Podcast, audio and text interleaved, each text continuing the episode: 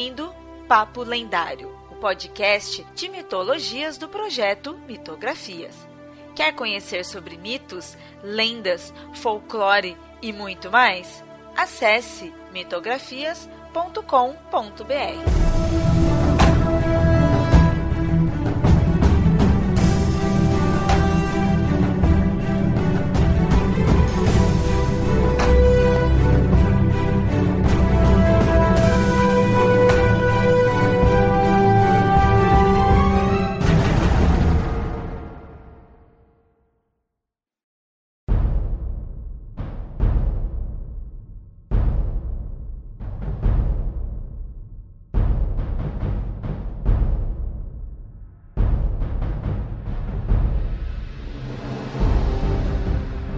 bem, ouvintes, vamos falar hoje aqui no Papo Lendário de uma classe, um tipo, uma profissão, uma habilidade, uma característica de diversos deuses. Uma forma de classificar alguns deuses que a gente encontra toda e qualquer mitologia, então a gente vai fazer aquela coisa de falar de vários diferentes aí, várias mitologias, grega, sei lá quais tem aqui, várias aí.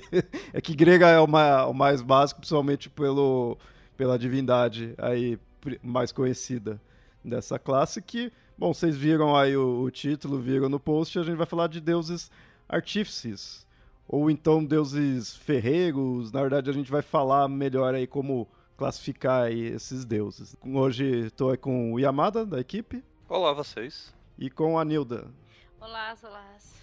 Bom, a gente sempre nota os grandes feitos dos heróis, né, os semideuses e até dos deuses, né? Na, nas narrativas, mas a gente nunca para para pensar que entre esses grandes panteões divinos existem também aqueles que absorvem as funções de artífices e ferreiros. Aqueles que, mesmo nunca tendo participado de grandes épicos, estão sempre presentes ali na, nas narrativas. Algumas vezes, em alguns exemplos, a gente vai ter isso é, unindo, né? É, divindades é, importantes e com funções de artífices. Outras vezes são divindades mais reclusas ou pelo menos mais deixadas de lado por vários motivos. E até tem algumas relações de motivos históricos aí, mas mais para frente a gente fala aí. Mas é interessante talvez a gente já ver essa questão. São deuses ferreiros, artífices, né? O que, que seria aí uma divindade artífice? Coisa interessante para até fazer um adendo é que o ser humano, como a gente conhece hoje, ele começou a avançar na, como civilização a partir do momento em que a gente começou a fazer trabalhos que durassem mais, que criássemos objetos que tivessem funções mais, como falam, mais complexas. A gente deixou de ser aquele ser primitivo que simplesmente pegava um pedaço de pau se ele tivesse uma, uma parte mais pesada, a gente usava como porrete. Se tivesse uma parte mais afiada, a gente usava como lança. E a gente começou a fabricar essas funções. Provavelmente, acho que os primeiros materiais que a gente chegou a fabricar, que o ser humano começou a fabricar, foi com o objetivo de caça ou de trabalho com o material da caça ou da, da produção de alimentos.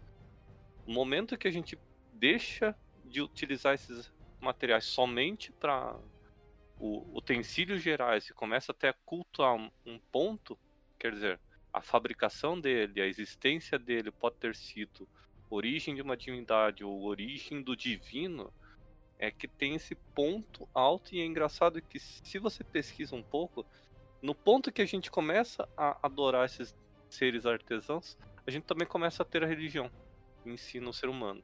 É interessante ver isso mas não tem um ponto específico. Ah, aqui a gente começou a adorar o deus dos artesãos, logo na sequência a gente teve religião. Não, foi meio que um paralelo e os dois acabaram se juntando. Como que se a gente tivesse conhecimento para criar algo, mas a origem desse conhecimento a gente já se perdesse. E aí, como a gente não tinha uma origem, a gente atribuiu a divindades. É, e é interessante que isso que não, não dá, é, vai para aquele reflexo que a gente acaba tendo da, dos panteões e das divindades, esse reflexo humano, onde a gente, fazendo ferramentas, a gente começa a criar né, algo, a gente não está só puramente dependendo da, da natureza, e uh, isso reflete nos deuses serem criadores. É, no geral, não só como deuses artífices, mas como criadores de, de tudo que vão estar tá criando a natureza, o cosmos e tudo, né? Mas a gente vai ter os exemplos específicos de deuses que são mais nessa parte de habilidade mesmo. Então, às vezes, voltado para o fogo e para o metal, e aí normalmente é, são deuses ferreiros, né? Mas a gente pode ter de qualquer outro tipo, de qualquer forma de criação, né, em si. Muitas vezes até isso fica amplo, né? Você pode ver um deus ferreiro, o Hefesto, que a gente vai falar mais para frente, que seria acho que o exemplo mais conhecido, né? É, ele mesmo, ele, tem, ele é muito conhecido como deus ferreiro, mas você pega em algumas narrativas, mostra que tipo, ele fez uma rede, né? Ele é, é muito essa ideia de ser um deus criador mesmo. Criador, mas no sentido não de tipo de criar vida ou coisa na natureza, mas de criar ferramentas. Eu acho que isso que define muito, talvez, aí os deuses artífices. Eles estão criando coisas que não são da natureza em si, não, não vão fazer esse papel de natureza, né? Ele não está criando uma árvore, não está criando o, a, as montanhas, o sol, coisas do tipo. E está criando ferramentas. A gente acaba muitas vezes é, ligando, lembrando apenas dos deus, deus ferreiro, porque foi um dos. Né, um, o domínio do ferro foi extremamente importante para a humanidade né, em, em, vários aspectos, apesar de a gente já dominar outros metais, mas o, o ferro é, é, é, um, é um metal que você consegue levar ele ao fogo para cozinhar várias coisas. Por exemplo, um dos exemplos, né? Ele é, ele é extremamente resistente. Então a gente acaba ligando muito a isso mas todas as outras habilidades. Se você olhar, se não tem um deus específico que criou todas aquelas, tem a história de um deus que por algum motivo criou alguma habilidade que são essenciais à vida. É fiar, fazer tecidos, fazer potes de barro, o que seja. Tudo isso é, é considerado divino, porque realmente, se você sabe fazer um pote de barro que vai durar gerações e você vai conseguir guardar a comida ali e a comida vai durar meses, isso veio de Deus, né? Porque a hora que você pensa na mara... como aquilo é maravilhoso, você acaba ligando a, a uma divindade, né? E aí o ferro, o cobre e tudo mais. Tem muito sentido a gente ter esses deuses e ligar isso a deuses, né? E aí, como falei, né, eu citei aí o Hefesto, essa parte do metal e do fogo é um exemplo mais claro quando você pensa assim, né, num deus artífice ou num, num deus ferreiro. Mas isso é interessante que isso se liga muito ao fogo, né? A gente tava falando aí que são a questão de criação de utensílios, de ferramentas, não algo natural, mas acho que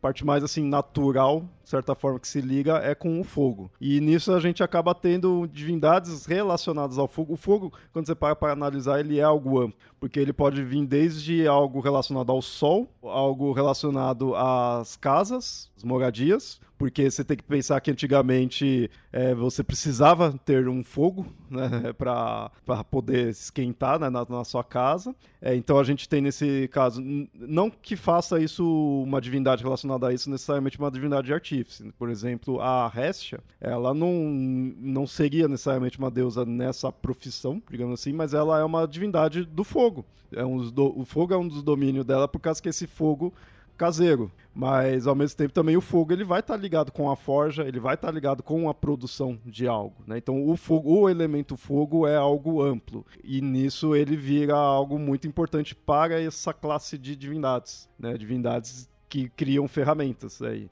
É, ferreiro é indispensável né?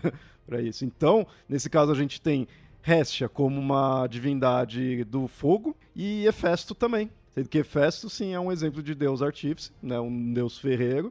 Então você vê deuses bem diferentes, mas os dois ligados com o elemento fogo, porque o fogo em si é algo amplo.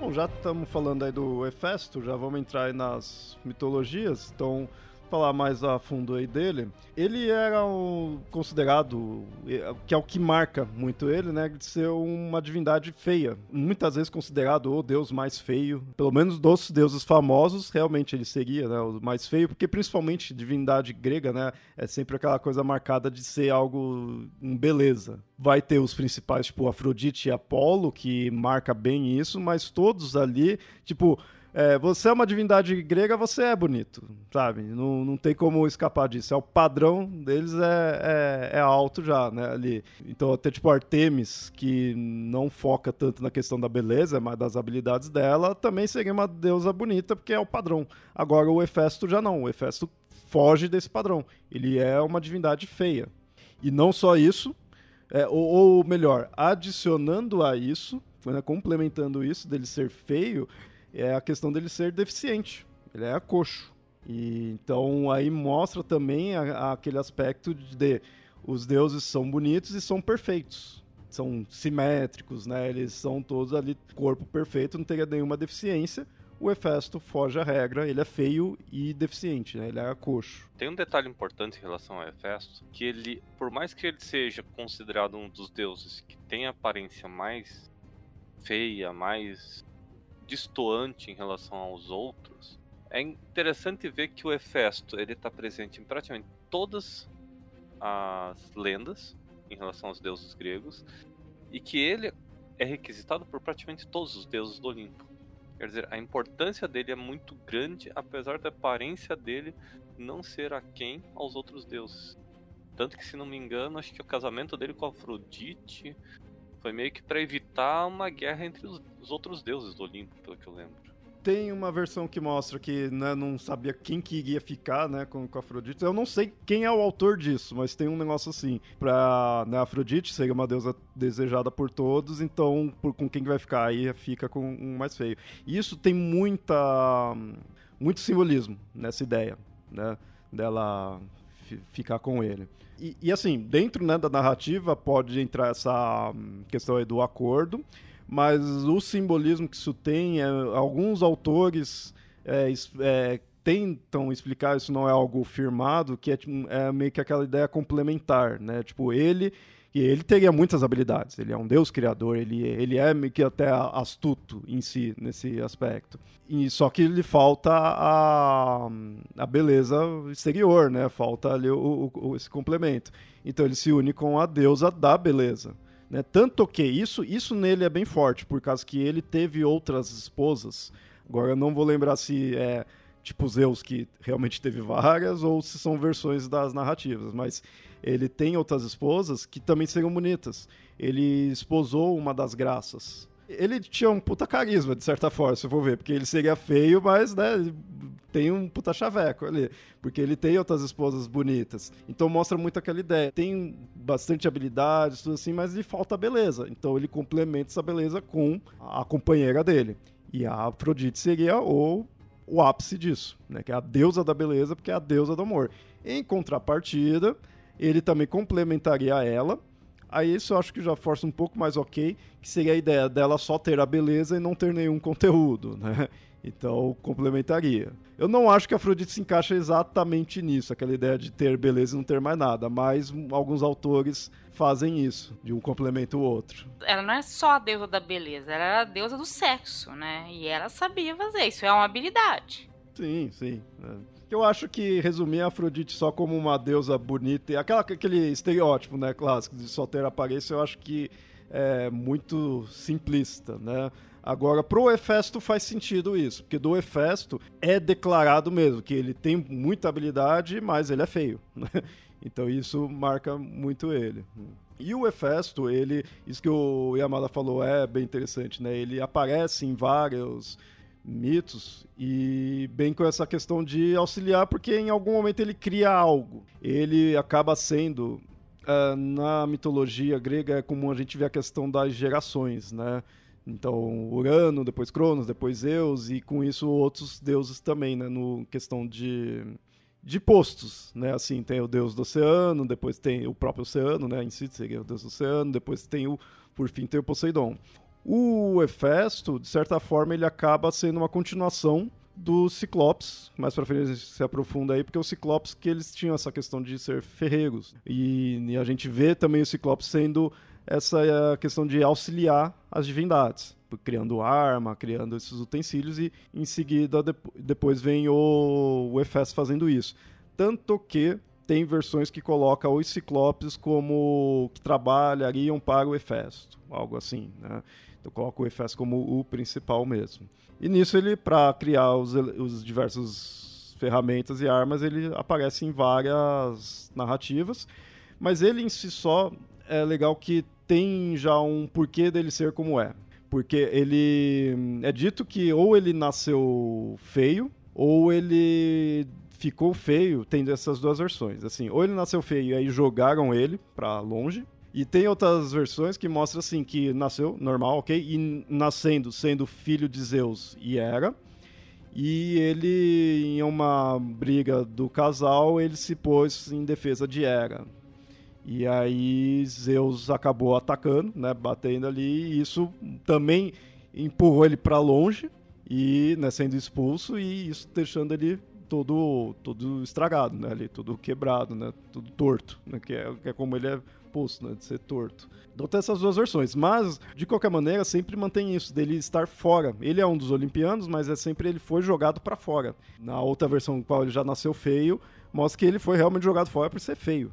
E aí outra versão também diz que na verdade não é filho de Zeus e Hera, ele é filho apenas de Hera.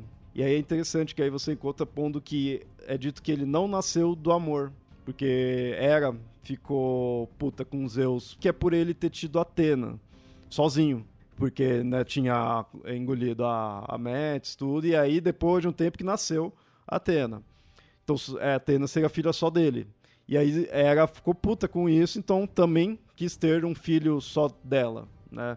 Esse filho não vai ser nosso, vai ser meu, não vai ser nascido do amor. E aí teve ele. É uma versão bem agressiva mesmo, sabe? Você vê que a Hera fez por maldade mesmo ali e nasceu o Hefesto dessa forma. E aí foi jogado para longe. É interessante pensar nisso, também levar em consideração se essa característica dele fora, fosse a mais aceita, o que se estranha é que o Hefesto ele dá muito mais atenção aos pedidos de Zeus em relação aos artífices do que a Hera. Ele quase não, não aparece interagindo com a Hera.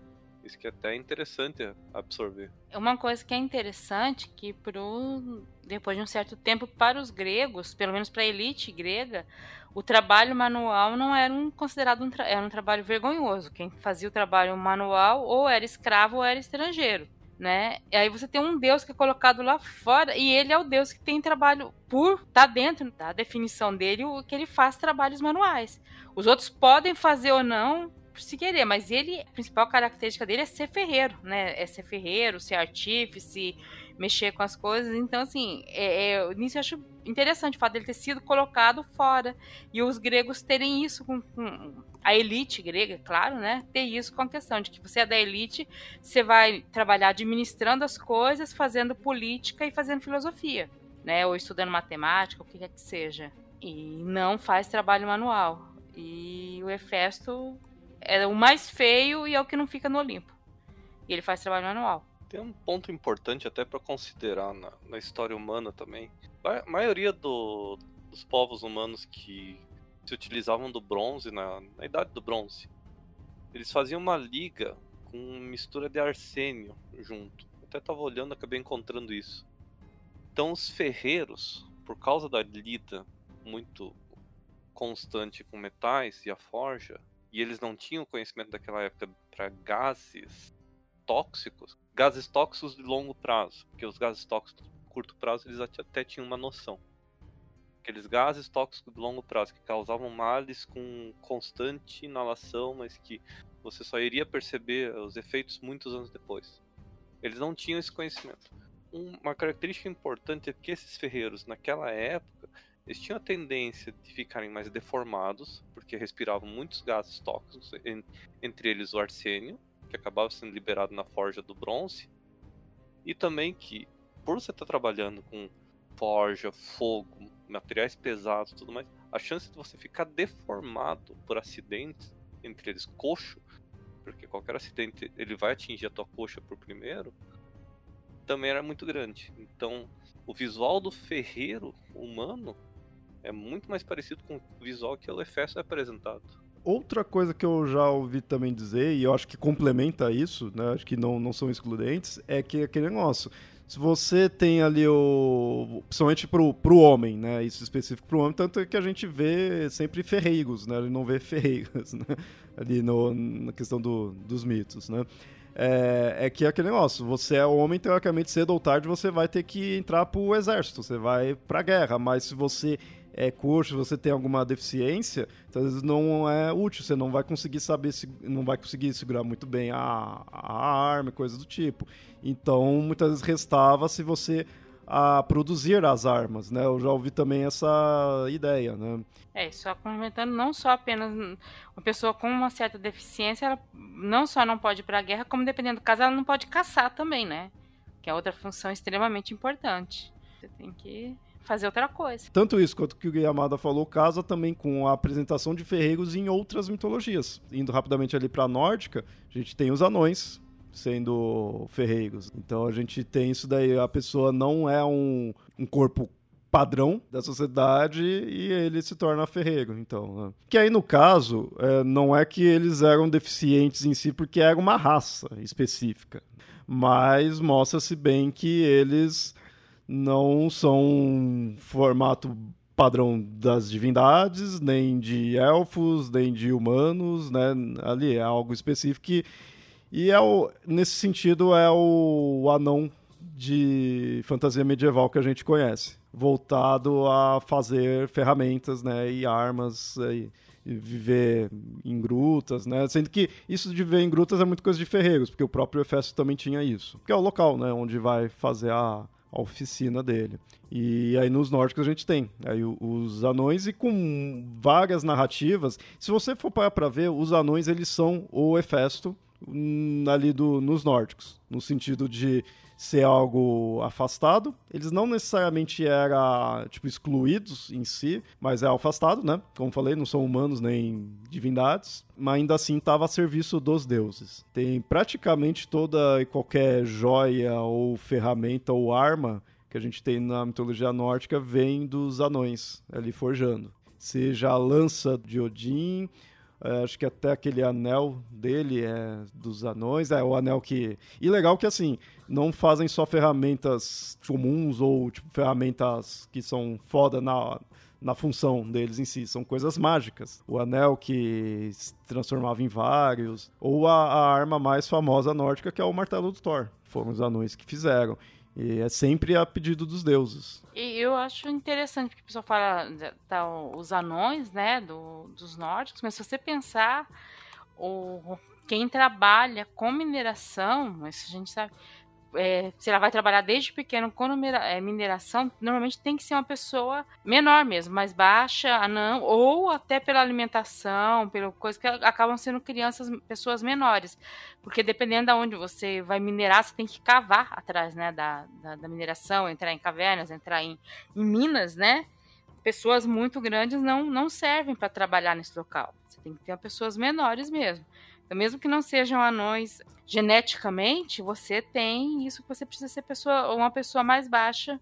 Mas às vezes não é nem uma coisa assim de, de, de ser anão mesmo, como a gente conhece. É, é apenas, para esse trabalho, é um tipo físico bem, bem requisitado, né? Mesmo que não tenha deficiência física. Então, nesse caso aí, nesse exemplo dos nórdicos, a gente sai do quesito divindade, mas a gente mantém todo esse mesmo aspecto, né? Até agora, não estou lembrando de cabeça uma divindade nórdica ferreira. Porque nos nórdicos, a gente tinha falado agora, aí a questão do fogo, uma divindade do fogo dos nórdicos é o próprio Loki, para você ver como que o fogo é algo amplo, né? E ele não tem nada a questão de ferreiro, né, em si, ele não, não faz esse papel, né? Mas o, os anões, né, que, que fazem muito disso daí. Aproveitando que a gente está falando aí de anão e num sentido nórdico ou fantasia medieval, e vocês dois conhecem bem, no mundo do Tolkien, né, do Senhor dos Anéis ali na Terra-média, os anões também é muito esse aspecto mesmo. Sim, apesar de você ter elfos também extremamente habilidosos, que é o caso do, dos Noldor, né, e, do Feanor. Mas os que nascem para serem, né, praticamente da Terra para serem ferreiros são os anões. São criados pelo Aule. É curioso a forma como ele cria os anões, que ele meio que tá com pressa para ver como é que é a criação do, dos filhos do, de Luvatar. Ele acaba criando algo que ele imaginava que seria parecido. Então ele não tinha noção nenhuma de como seriam. Tanto que, se não me engano, acho que nos primeiros escritos mostrava que as mulheres anãs também tinham barba. Também tinham barba, porque ele não sabia a diferença entre homens e mulheres. Então, quando ele fez, não, não fez diferença. E aí, quando Eru descobriu, olhou aquela criação dele e, ainda, e repreendeu ao, ler.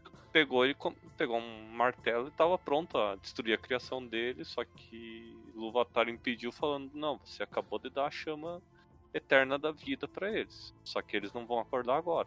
Eles vão acordar quando for propício. E aí o Iluvatar acabou levando os anões embora. A principal habilidade dele era pra, de criar montanhas, criar metais, criar a terra.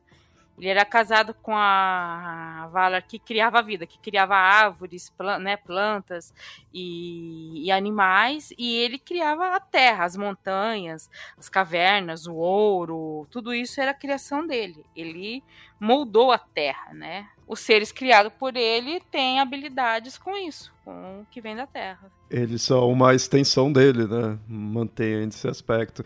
E é interessante ver essa origem deles que dá a entender que eles seriam realmente, tipo, seres incompletos, ou, tipo, não é aquela coisa muito bem, bem feita em si. Não tá 100% ok, né? Passando um pouco a ideia, né, de que não, não tá na sua forma perfeita. E mesmo assim merecem existir.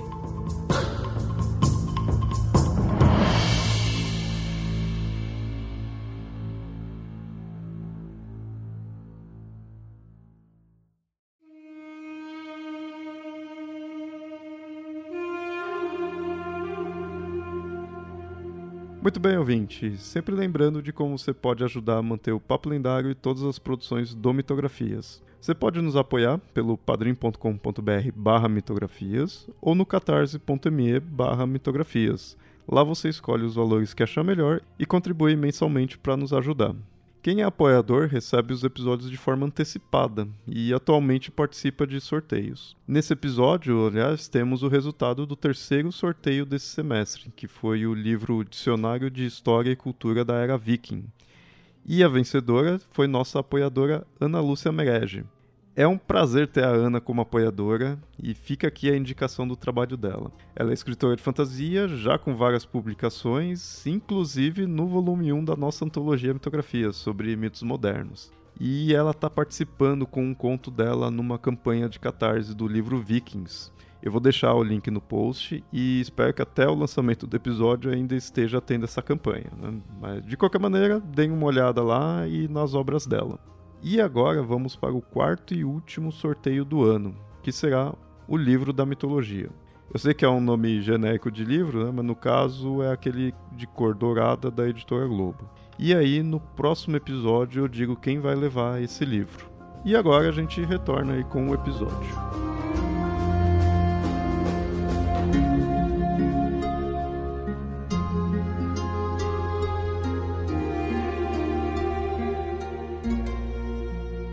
Bom, e aí a gente agora vai para os egípcios, que ainda não é muito comum ir para essas três mitologias, né? Apesar que mais para frente a gente vai falar de um bem importante na relação de metais, mas agora nos egípcios a gente tem o Ptah, que é considerado o deus dos construtores. Isso eu achei bem interessante. Quando você vai para a gente tá questão dos artífices nos nórdicos ou nos gregos, a gente vai muito para esse lado do ferreiro, mas agora para os egípcios a gente vai para essa ideia de construção. Ele não fica especificamente em metal. Ele, na verdade, até o Ptah está mais associado a obras com pedra, que ainda não. Né? No Egito a gente tem é, algumas construções bem famosas em pedra, né? Então... Mas é, aí é aquela coisa, a civilização egípcia ela surgiu bem antes do do domínio do ferro, né? Eu não sei se já se tinha um domínio do cobre e, e do bronze, mas uh, você tem na história egípcia tem fala, se eu não me engano, os Hyksos foi um povo que dominou o, o, Egito, porque quando eles chegaram lá, eles chegavam com o domínio do, do ferro que os egípcios não tinham. Os egípcios eles usaram por quase toda a cultura deles mais antiga, que é daquele do Alto Egito, né? Eu não lembro se era o Alto ou Baixo Egito. Alto Egito é o que fica embaixo e o Baixo Egito é o que fica no alto, perto da Grécia. É que eu sempre confundo. Fica ao norte, que era uma civilização mais comercial, que tinha mais contato com outras civilizações. É o Baixo. É o Baixo. E ela era mais antiga. toda aquela cultura de pedra, toda aquela cultura de artífice deles foram, foram baseados em cima de ferramentas de bronze.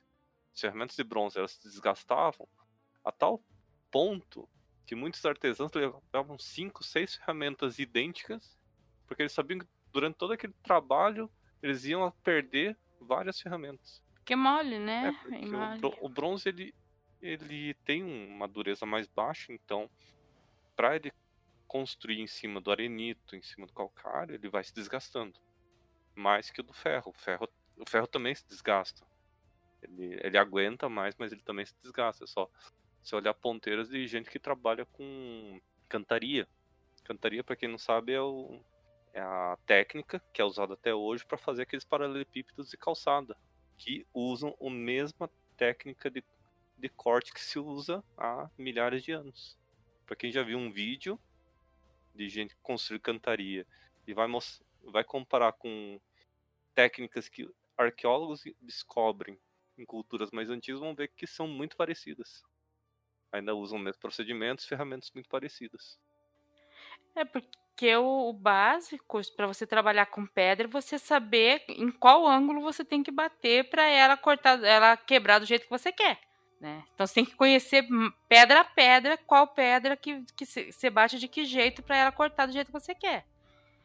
E esse é um conhecimento muito antigo da humanidade. Os, os incas construíram no, no Peru, em toda a Cordilheira dos Andes, é, eles não tinham ferro, mas eles conheciam pedra e sabiam aonde cortar, sabe, aonde ali eles tinham que bater para construir a pedra, para poder fazer os blocos para construir. Isso você tem que observar. Isso é observação, tentativa e erro. A hora que você achou o jeito certo, você vai. E aí só vai passando o conhecimento para frente. Então, como os egípcios, eles tinham toda a tecnologia deles baseada no bronze, quando culturas que eram baseadas no ferro, que eram raras, mas existiam, o ferro ele era um metal mais difícil de ser trabalhado, então ele era mais caro de se produzir e tudo mais. Começaram a invadir os egípcios, eram armas de ferro, flechas, lanças, espadas, que conseguiam transpassar o bronze com muita facilidade. Mas como eram, eram armas mais caras, não, eles não tinham uma quantidade grande para formarem exércitos que conseguiam suplantar os, os egípcios. Deu trabalho para eles, eram armas diferentes, mas como era uma técnica mais difícil de ser trabalhada, você não tem aquela aquela popularização. Tanto que se sabe-se que a popularização do ferro é mais quase moderna do que antiga. Sabe uma maneira que eles transformam, os egípcios cons conseguiram trabalhar com mais ferro do, e foi por isso que eles conseguiram retomar o, o domínio no reino. Quando esse conhecimento chegou ao sul, do, a, mais perto da nascente do Nilo, chegou o conhecimento do ferro e os povos ali dos reinos de Aksum e outros reinos que tinham ali ao sul viram, pô, mas esse metal tem aqui. Você tem na África, né? Assim, no, na África subsaariana, algumas minas de ferro. E aí eles conseguiram fazer. Mesmo assim, o ouro é era mais abundante que o ferro, mas é, quando chegou a metalurgia do ferro na, na África subsaariana, ela foi bem difundida porque você tinha mais metal de ferro ali do que você tinha no norte da África, porque você tinha mais areia do que, do que mineração. Tanto que quando retoma, os egípcios eles retomam o reino dos Ixos, né? O pessoal fala, os Ixos eram mais claros, aí retornou os, os faraós mais negros ou morenos. Então, essa questão até da cor. Bom, e aqui para fechar então sobre essa divindade, o Ptah, que é o nome mais conhecido dele, também tem outros nomes, que é como Tatenem, Tanem, ou Petem, é todos os nomes dele. E ele é considerado criador e o patrono de Mênfis, né, uma das cidades ali do, do Egito. Aí também tem questão de juntar ele com outras divindades, com uma outra que também seria um deus construtor, né, ali, que é o Seker, né, até aquela bagunça clássica aí do, dos egípcios. Tanto que é dito também que ele seria o criador de Ra, que normalmente você vê como um, uma divindade suprema, entre aspas, ali, ou divindade criadora, tudo, você tem, às vezes, colocando Ptah como criador, né, de Ra. É, eu não duvido, não sei agora, não parei para pesquisar, mas não duvido de vir de Mênfis, já que Mênfis era o local onde ele era o patrono, né, então coloca ele mais acima, né, nesse local. Foi casado com, com a Sekhmet, Sekhmet é a deusa leoa. Por ser a Sekhmet que está relacionada com Bastet, então às vezes altera a qual versão, né? Qual esposa é dele, se é a Bastet ou a Sekhmet, porque às vezes é a mesma. então tem essa, essas misturas. É, ouvinte, se você não perceber pelo nome, o Pitá, ele é um que é uma múmia, né? Ele é representado como uma múmia, é, normalmente acho de perfil, né, e segurando ali o, o cetro, né, com Ankh. Não confundir com Osíris, que muitas vezes também é representado assim como múmia, né, mas o Pitá também é assim. É interessante ele estar tá segurando Ankh, Jed, e ser também um, apresentado como uma múmia, né, porque são tudo artes, né, ou seja, é um deus realmente da, da, das artes práticas, né? Que servem pro dia a dia. E ele teve nessas né, esposas e um dos filhos dele é o Imhotep, que muita gente já conhece esse nome. Imhotep, para quem não conhece exatamente esse nome, por mais que ele seja mais popularizado pelos filmes do, do Brandon Fraser, o, ele é a quem é atribuído a, o projeto das pirâmides. As pirâmides, entre aspas, modernas, que têm a construção piramidal mais com uma tecnologia mais precisa e tudo mais, ele foi quem um dos primeiros que idealizou e popularizou o uso das pirâmides. Pirâmide de Saqqara. Para quem não sabe qual é a pirâmide de Saqqara, é uma pirâmide que tem seis degraus assim. Ela toda, ela é em degraus, gigante. Acho que tem mais 60 metros. E ela tá de pé até hoje. Ela, ela tem uma tecnologia tão boa quanto as, as três principais pirâmides. É um bate, você fala assim, as pirâmides mais modernas, né? Tipo, há quantos mil anos? As mais modernas de 4 mil anos atrás. é isso, 3 a 4 mil anos atrás.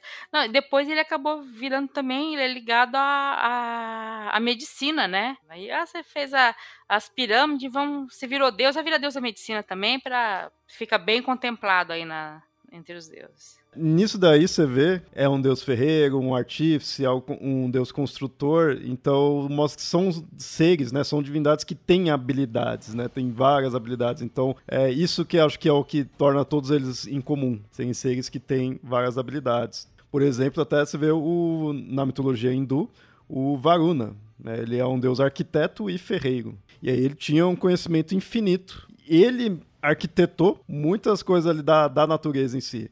Ele organizou o ciclo do Sol, os rios colocou no local certo, as fases da Lua, ele que foi moldando tudo ali a, a criação. E o Varuna, ele é bem importante ali, se considerar principalmente aí que mitologia hindu tem 300 milhões de deuses aí, é, ele é bem famoso, é bem conhecido, né, bem importante. Ele deve estar tá bravo porque não alguma coisa, porque ele é encarregado de nunca deixar o oceano ficar cheio demais. A humanidade tá aí abusando do meio ambiente. ele falou: ah, é, é, é, eu não vou, vou, vou deixar vocês fazerem do jeito que vocês estão. E agora estamos aí, com os oceanos subindo e ilhas desaparecendo. Olha só. É, deve ser vingança de Varuna, com certeza. E aí, nesse caso, diferen... isso que é interessante, aí a gente já começa a ver as diferenças ali da, das culturas. É, o Hefesto, por mais que ele apareça em, em, diversas narrativas, é um deus deixado de lado, digamos assim, né? Ele, no, ele trabalha para os deuses, assim. O Varuna não, o Varuna já tem importância mesmo, ele se tornou o rei dos deuses. Isso, claro, se você for pegar uma tradição. Ele que cuidava do destino dos homens, né? Era a questão de ser o principal. E aí, numa das narrativas do Varuna, é dito que houve-se um monstro que desafiou os deuses. Então você vai encontrar como demônios hindus, né, que é comum isso, mas são os o, a raça que sempre desafia ali os deuses, né, os antagonistas. Ele é, me fugiu agora o, nome da, da raça em si. E aí ele desafiou né, os deuses e, consequentemente, desafiou o Varuna, porém era dito que uma profecia mostrava que o Varuna não iria conseguir vencer ele. O único que seria capaz de vencer ele seria uma outra divindade que era o Indra, que ainda estava para nascer, e depois de vencer, iria pegar o lugar do Varuna. Aí o Varuna tentou impedir o nascimento do Indra, mas não conseguiu. Aí o jovem deus nasceu e, tendo poder sobre os raios e tempestades, venceu o monstro. E aí se tornou o novo rei dos deuses. É, tem um, um quê de mitologia grega aí, né? De impedir para nascer, aí nasce, aí pega o lugar. Né? Isso que tá distante, mas não tanto. e aí o Varuna ele acabou se tornando o rei dos oceanos e o senhor da noite. É que ele dividiu o céu né, com o, com o Surya, que era o deus do dia. Né, um da noite e o outro do dia. Você pensar que toda a maior saga hindu, toda a questão de um povo é guerreando com outro para dominar, né? E aí você pode ver nisso também a questão de um povo sendo subjugado pelo outro, mas assim, é subjugado, mas não é extinto. Então Deus continua existindo, mas o Deus do outro povo é que é o superior. Que isso é que acontece muito em muitos lugares, né? Em muitos lugares. Aí um Deus ele perde o atributo dele por algum motivo, e normalmente a explicação é que o povo dele não é mais o que domina. E aí a gente também tem no pros hindus o que é considerado o primeiro ferreiro, que é chamado de Brahmanaspat. E aí ele que forjaria o mundo. Só isso, né? Só forjou o mundo. Meio semelhante até ao do próprio questão do Varuna, né? Que é, foi criando o, o mundo em si, foi né, ajeitando tudo ali. Isso é interessante. Mais uma vez, vendo essa comparação com outras culturas, nos gregos a gente tem também criação das coisas em si, vai ajeitando o mundo mesmo, mas a gente não coloca o ferreiro fazendo esse papel. Porque é aquilo que a gente falou, os gregos, o trabalho braçal não era algo digno em si. Né? Então você não vai colocar, dar ênfase em alguém que faz isso. Já no dos hindus, eles mostram que ele forjou o mundo, dá ênfase nisso, ele não só criou, ele foi forjando. Né? É, a, é a questão do valor que se dá a determinada habilidade.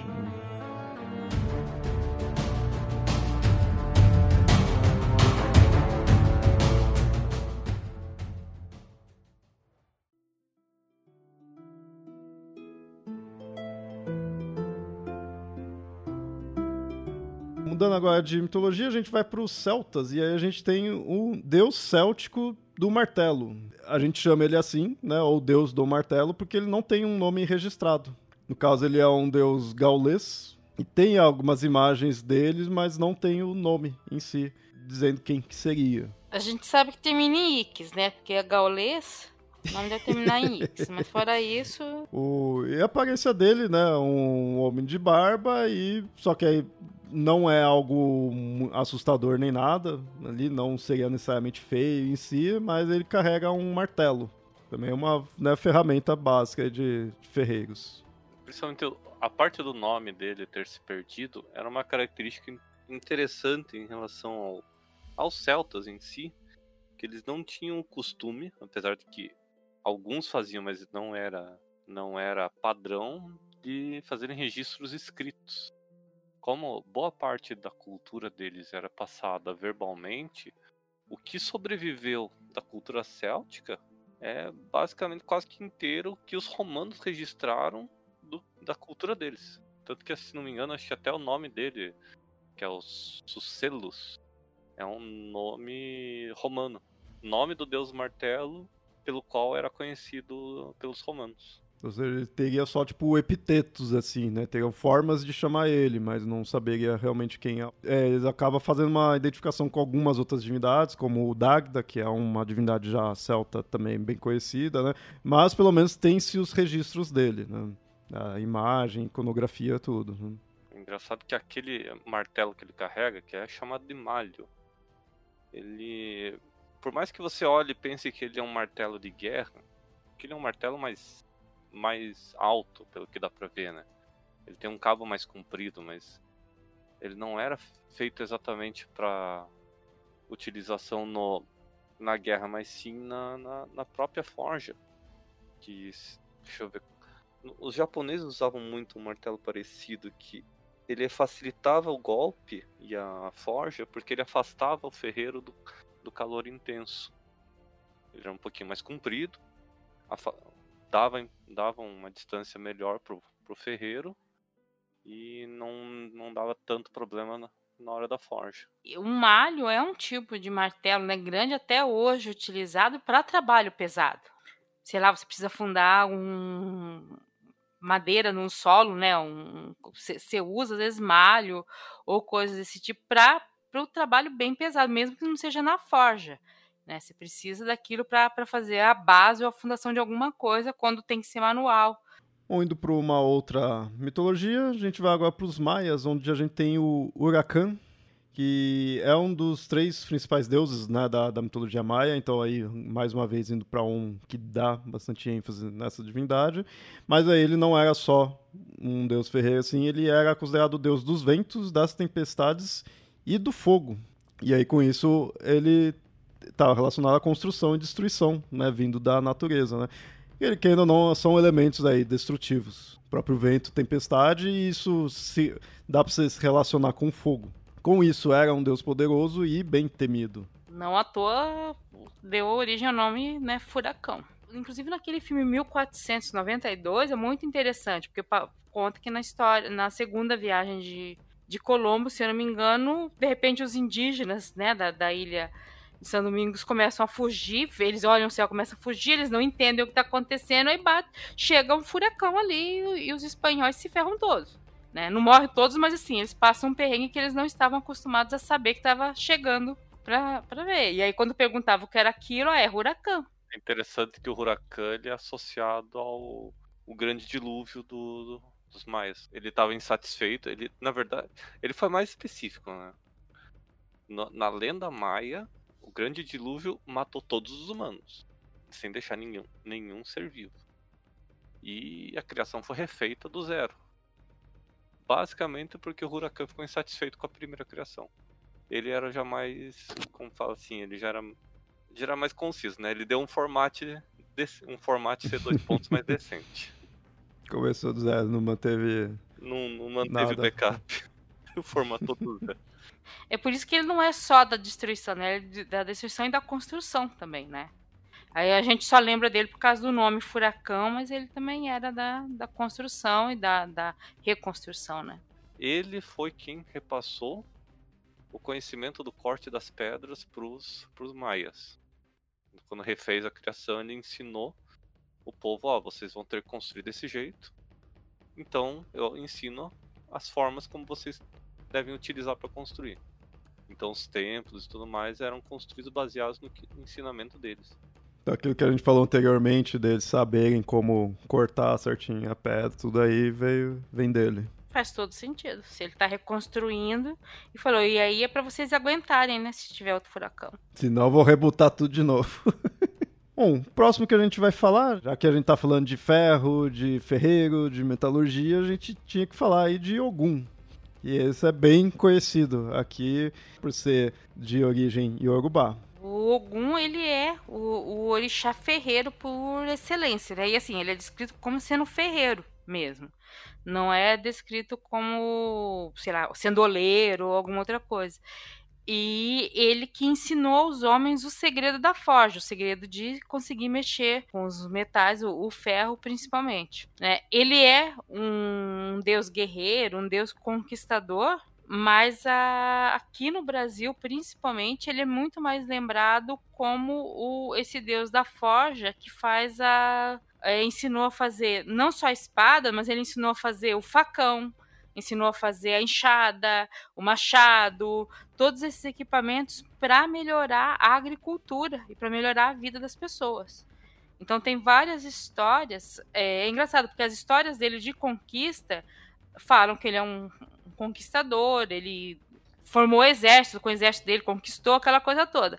Mas as histórias dele como ferreiro, normalmente é, as principais são uma cidade ou um orixá, alguém está precisando aumentar a produção de alimentos. Por qualquer motivo que seja.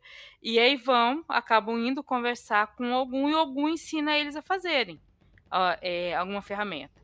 Numa das primeiras histórias, algum vai com a, o facão dele de ferro.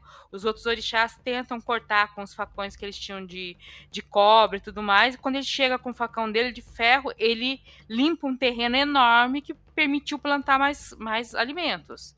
E aí ele ensina a usar o ferro. Em outras histórias, tem reis de cidades precisando aumentar a produção de alimentos, eles fazem oferenda a ou chamam Ogum até, até a sua cidade, e ele ensina, né? Ele faz as outras ferramentas que tem para fazer. Então ele é considerado um orixá realmente ferreiro e ferreiro que faz as coisas para melhorar a vida das pessoas. Não é apenas o, o ferro utilizado para guerra ou para resolver é, rixas entre pessoas, é para melhorar a vida das pessoas. E eu achei interessante que ele, essa questão de ensinar, né? Ele tá ali não só tipo, criando, ele não é só questão de criar, né, uma ferramenta, mas ele tá é muito a questão da habilidade mesmo, né? Ele não só tipo instalou o dedo e criou ali as ferramentas, não, ele forjou a ferramenta e ensinou a humanidade, né, a usar e também não é aquela coisa assim, ah, ele fez a agricultura, não, não é isso, né? Ele fez a ferramenta para as pessoas é, utilizarem melhor. Então ele é bem a ideia de ter melhorado. Isso é uma coisa muito interessante, né? No, você tem no candomblé e na Umbanda que os, sempre tem um complementando o outro. Então, de repente, ele casa com, com uma época ele casa com Yansan, porque Yansan Oya, ela é a orixá dos ventos, então ela ajuda a aumentar o fogo da forja com os ventos dela, né? Tem, tem isso. Aí ele vai com outro chá e ensina a abrir o mato para você plantar e ter mais inhame, ter mais outras coisas. Aí aquele orixá mais ligado à agricultura fica grato a ele por causa disso. Então você tem todas as histórias com isso. Então é, isso é muito interessante, quase tô, eu lendo sobre candomblé, escutando. Os orixás, eles têm muito isso. Eles também têm brigas entre eles, mas eles têm muito também essa do, da cooperação, né? Um, um orixá ligado ao outro. Com isso. Tanto que no, dificilmente você tem uma festa para um orixá, você tem uma festa para aquele orixá, mas às vezes você faz uma, uma oferenda para os orixás que são mais próximos a ele, ou naquela festa que é mais chegada tal. É bem interessante. E Ogum, ele é muito isso. Ele é conquistador, mas mais do que isso, principalmente as histórias que ficam no Brasil, é a história de ensinar como fazer para não passar fome. Que tem, né, se você pensar como que os africanos chegaram ao Brasil, foram trazidos para cá, você cultuar um orixá que não te deixa passar fome é muito, muito forte. É interessante ver esses dois lados, assim, não são opostos, acaba se complementando, né? Ele de ser guerreiro, ele tá tudo relacionado ali com ferro, com ferramenta que, querendo ou não, ferramenta para se tornar uma arma, né? Em si, então, é, é algo próximo mesmo, não é, não é distante. Mas você comparar com outros, às vezes em outras culturas, em outros panteões, você vai encontrar, tipo, uma divindade da guerra, e só ali em si, não vai ter armas, mas ele não necessariamente é quem faz as armas, né? Nesse caso, você tem esse lado conquistador. Isso é interessante também. Eu sempre ouço ele não só como um guerreiro, ou assim, não só como um orixá da guerra, mas como um orixá guerreiro e conquistador. Eu vejo dar muita ênfase nessa questão de ser conquistador. Mas aí, né, pra cá tem essa ideia dele ser relacionado às ferramentas, ao ferro em si. Então, ele, ele conquista várias cidades e aparentemente, conforme foi conquistando, ele vai levando conhecimento também. E nas histórias dele, ele conquista cidades, mas ele só, na verdade, no final, ele não fica como rei de nenhuma cidade. Né? Ele vai levando, meio que passando aquele furacão, levando conhecimento, levando as coisas dele. Ele é muito briguento, ele é meio difícil de domar, mas quando ele pega, não, você me agradou, ele ensina tudo. Em geral, eu vejo ele é um orixá bem, bem famoso, assim, bem importante, né? Eu vejo dar-se muita ênfase a ele. Então, ouvinte, como a gente sabe que é, questões de origem africana tem muitas variedades, é, principalmente né, vindo aqui para o Brasil. Se você conhecer alguma característica mais específica e mais diferente aí relacionada ao algum, fala aí, né? Porque a gente sabe como quando vem para cá foi mudando algumas coisas, foi, foi crescendo, né? Foi ampliando mais. Fica à vontade aí de falar também. Você é né, da religião. Todas as vezes que eu li, nunca se tira esse, esse lado conquistador e, e briguento dele. Mas é que eu falei, aqui no Brasil, você conta essas histórias, mas o povo, normalmente o povo de santo, é, gosta mais de ressaltar a questão dele como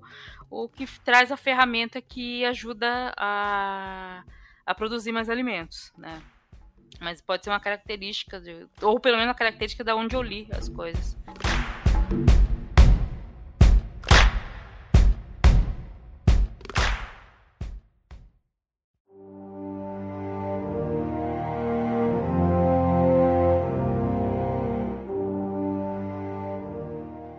Assim, ouvinte, a gente falou aí aqui de algumas divindades, mas essa é uma classe de divindade que é extensa, é muito, muito extensa, pelas características que a gente falou aí no início, por estar muito relacionado com o fogo. Se você for pesquisar alguma lista de deuses ferreiros ou deuses artífices, é, só de deuses ferreiros, né, que aí vai ser mais focado nessa parte de metalurgia, já tem muito, né, já tem bastante mesmo. E muitas vezes você vai encontrar também que determinada divindade é também uma divindade do fogo, né, isso vai ser bem comum. Porque assim, é uma coisa que eu sempre defendo, né, você não pode pegar os panteões e colocar como se fosse panteão de RPG, né? De, de, tipo, esse é o deus disso, aquele é o deus daquilo, e, né, e cada um com uma profissãozinha, né?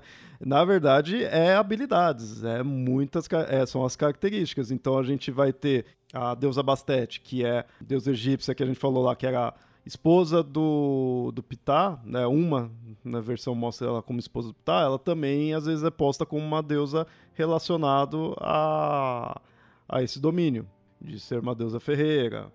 É, a gente vai ter vários, vários. N nesse sentido, até o Loki, que a gente tinha falado que não tem muito assim, por ele ter a questão do, do fogo, às vezes se relaciona a isso, né? Então, aqui no episódio a gente fez questão de mostrar os que são mais os exemplos mais óbvios, né? Os exemplos que mais passam isso daí. Então, a gente falou do Hefesto, do, desde o Hefesto até o Ogum, né? Que, ao meu ver, são os exemplos mais claros disso. Eu falei do, do Ogum, né, sobre a questão dele criar os, os instrumentos. Uma coisa que a gente tem que ver com deuses artífices, que às vezes não é muito falado, a gente só fala de grandes instrumentos ou grandes construções, mas a invenção de instrumentos simples, como panelas de ferro, caldeirões de ferro ou de é, bronze, né, que você você tem e ou cobre, tudo isso são grandes é, avanços para a sociedade. Poder garantir uma comida de qualidade ou, ou melhor cozida, isso para a humanidade é uma grande coisa. E esses deuses, ao né, ensinarem a humanidade a mexer com o metal, acabam trazendo esse tipo de coisa também. Então, né, como eu falei lá do, do, da questão da agricultura, mas a questão de qualquer instrumento que você vai usar no dia a dia. E aí eu falo de cozinha porque a gente esquece disso, mas uh, você aprender, ter, você ter o fogo na cozinha, você ter esses, essas panelas é, iniciais que você dura, que não é de barro, que, que não quebra, que você pode passar de mãe para filha, né, que às vezes virava herança é, entre mulheres de uma mãe para outra passando esses caldeirões, isso permite para a humanidade uma garantia de sobrevivência maior, né, de você ter um alimento cozido que não te mata. Tem esses deuses que inventam, te ensinam a mexer com isso e você aprende a fazer instrumentos simples.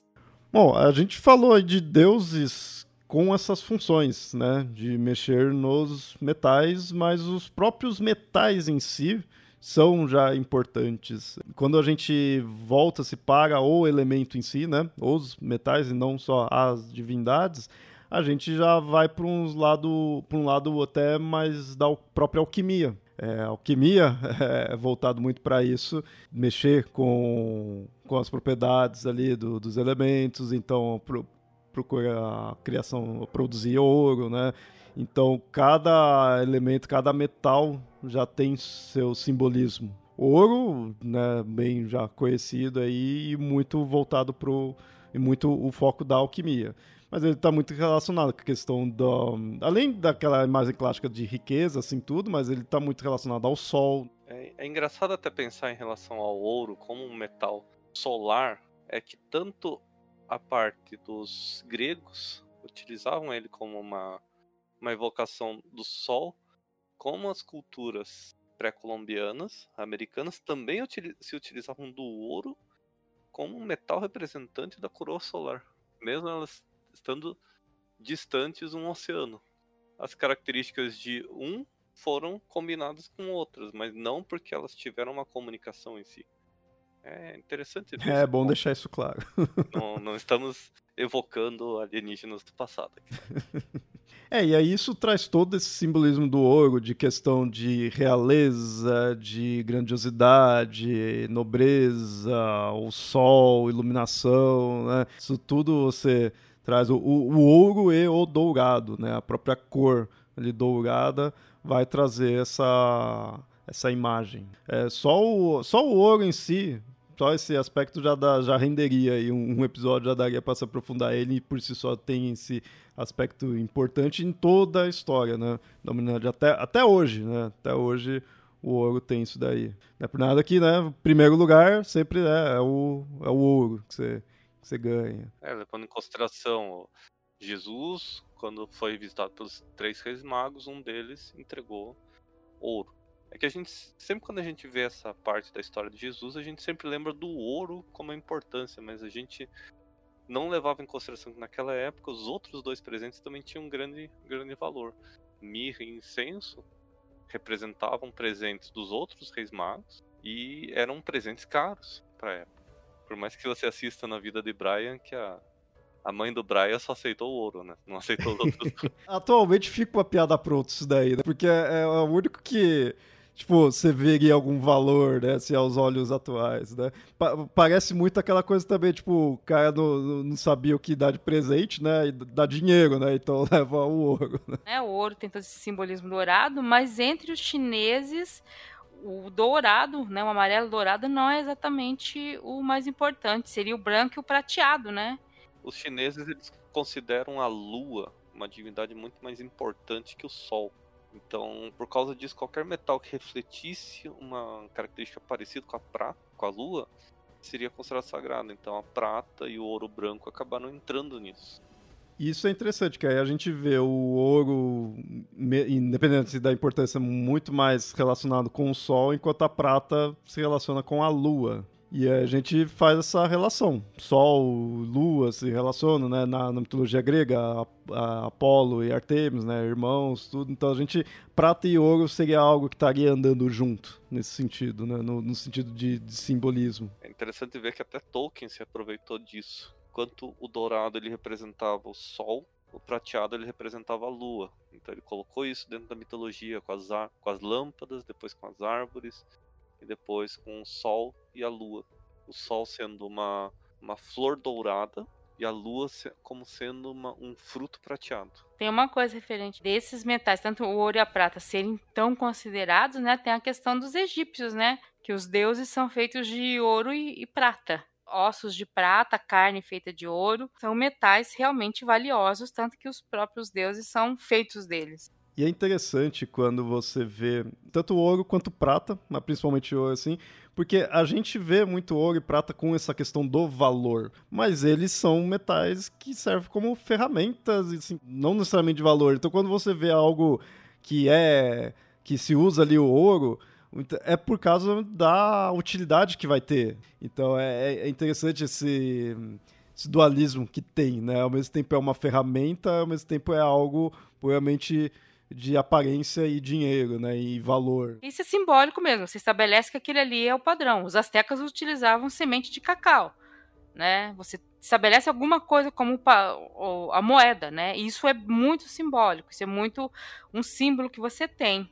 Não quer dizer que as coisas não sejam utilizadas para outras coisas. Que é essa questão de símbolo, você dá um status, né? O ouro ele é algo que tem um status e ao mesmo o ouro e a prata, né? Algo que tem um status e ao mesmo tempo tem a sua utilidade. Assim como o bronze também, mas o bronze, né, a gente foi o ouro primeiro lugar, prata segundo lugar e o bronze terceiro lugar. Né? Mas aí o, o bronze, pelo menos para mim, ele me, quando eu ouço, né, falar disso aí, me remete muito à questão da idade do bronze por questão realmente mais utilitário é, pelo menos para mim, né? É o que eu tô ligado mais por estudo de história em si. O interessante do bronze, diferente da, tanto do ouro como da prata, o bronze ele não é um metal puro, ele é uma liga metálica uma liga de cobre com estanho e outros metais. Dependendo da proporção e também dependendo do, da civilização que você vê, ele pode ter um pouco de zinco, alumínio, fósforo, até chumbo misturado, por causa que são aqueles minerais mais comuns. Se era em Roma tinha chumbo, com certeza, porque em Roma tudo tinha chumbo. em Roma você respirava, você respirava chumbo. Você, você apertava a mão de alguém, você apertava a mão de alguém cheio de chumbo. É, por isso que os romanos eram todos loucos. Como fala, né? Bem nessa hora, na produção do bronze, você acaba soltando muitos gases, então quem mexia com bronze não ficava muito bem da cabeça, não. Ficava meio louco, com aparência meio feia. Então a chance deles ficarem mais feios, parecido com o Hefesto, era grande. E é engraçado que isso me remete também a uma parte da infância. Quando eu. Primeira vez que eu peguei uma tabela periódica, a primeira coisa que eu fui procurar nela foi o metal bronze. E eu não achei. E levei anos para descobrir que o bronze, porque na época a gente não tinha enciclopédia tão fácil, né? Que o bronze era, era um parente do cobre, tanto que em alguns escritos tanto o cobre como o bronze eles aparecem como sinônimos, mas que o bronze não era um metal puro, que era um metal fabricado. Então, é interessante ver que ele é um metal tão antigo e você tinha até técnicas para você criar os metais que constituem o bronze de forma separada. Você tinha como fazer estanho puro, você tinha como fazer cobre puro, mas eles davam preferência a fazer a liga metálica.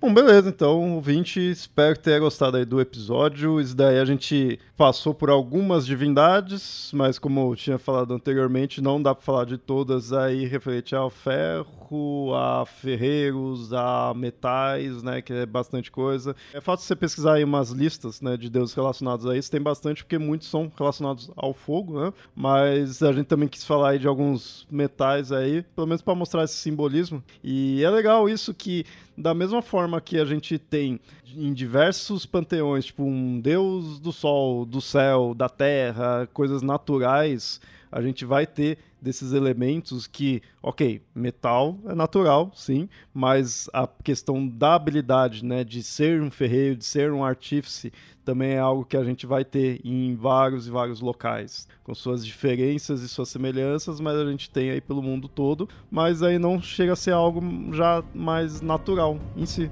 já é uma habilidade.